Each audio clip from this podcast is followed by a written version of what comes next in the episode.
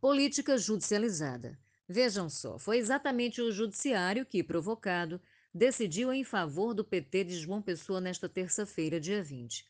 O juiz Fábio Leandro de Alencar, da 64ª Zona Eleitoral, suspendeu a intervenção decretada pela presidente nacional do PT, deputada federal Gleisi Hoffmann, no diretório municipal do partido. Ele entendeu que o ato foi, abre aspas, ilegal e abusivo, fecha aspas. Com isso, anulou a autoridade do interventor que já trabalhava para garantir apoio a Ricardo Coutinho, do PSB. A decisão do juiz beneficia Anísio Maia, candidato à prefeitura da capital pelo PT, mas não zera o jogo e traz consequências. Impedida de usar o PT aqui para perpetrar seu projeto de eleger Ricardo, Gleisi reagiu atirando no Cidadania, mais precisamente em João Azevedo, e resolveu romper com o governo da Paraíba. Essa vem do campo das teorias da conspiração.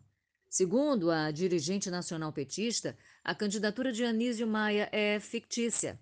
Ele estaria a serviço de Azevedo para desarticular a esquerda local. A ideia se sustenta na presença de Luiz Couto no governo. Ele é secretário da Agricultura Familiar e do Desenvolvimento do Semiárido da Paraíba. Como alguém poderia servir a dois senhores? Luiz Couto não se pronunciou, mas a desconfiança de Anísio causa estranheza. Na Assembleia Legislativa da Paraíba, embora tenha chegado à titularidade graças a uma articulação do governo para beneficiar aliados, Anísio adotou postura autônoma, muitas vezes contrárias aos interesses do executivo. Gostem dele ou não, acreditem ou não nessa independência, uma coisa há de se reconhecer. O petista não só ajudou a fundar o PT na década de 80, como passou uma vida inteira militando em defesa de movimentos sociais e das minorias. Trabalhou e ajudou na formação dos capitais político e eleitoral do partido. Ser taxado de traidor a essa altura do campeonato não parece algo à altura de um partido do tamanho do PT, é desproporcional.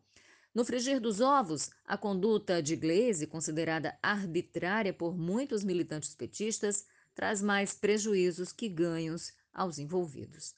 A decisão do juiz em favor de Anísio Maia e da autonomia do Diretório Municipal do PT fortalece a política partidária local e abre precedentes, claro, para que ditaduras internas sejam derrubadas também em outras legendas. Há, obviamente, quem critique a judicialização do caso e o levante do PT de João Pessoa. No entanto, esse caso isolado resgata e reforça a ideia de que o partido, de que o PT é um movimento que não tem dono, apesar de Gleisi Hoffmann. E por falar nela, há mais perguntas que carecem de respostas. Primeira, se a ideia da presidente nacional do PT é unir a esquerda, se ela usa pesquisas eleitorais para justificar o desmonte da candidatura de Anísio Maia em João Pessoa, por que não fazer o mesmo em outras capitais, como Natal e Salvador? Isso só para citar o Nordeste. Segunda questão, e essa me parece central para o debate: por que o desejo de unir a esquerda não se aplicou, por exemplo, a Belfor Roxo, no Rio de Janeiro? Lá, Gleisi Hoffmann defendeu a aliança com a direita e fechou com Wagner Carneiro, do MDB, aliado de Jair Bolsonaro. Há ainda um terceiro elemento que precisa ser considerado. Se coligar com o PSB seria a fórmula da unidade da esquerda na capital paraibana, porque nenhum outro partido do campo progressista fechou com Ricardo Coutinho. Bem, os argumentos usados por Gleisi não convenceram nem a militância petista em João Pessoa, nem o juiz eleitoral Fábio Leandro Alencar. De quebra, geraram uma reação adversa.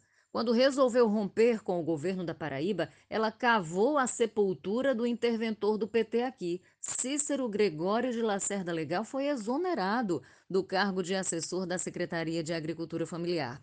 É aquela história. Ela atirou no que viu, acertou o que não viu. E, nesse caso, saiu de mãos vazias.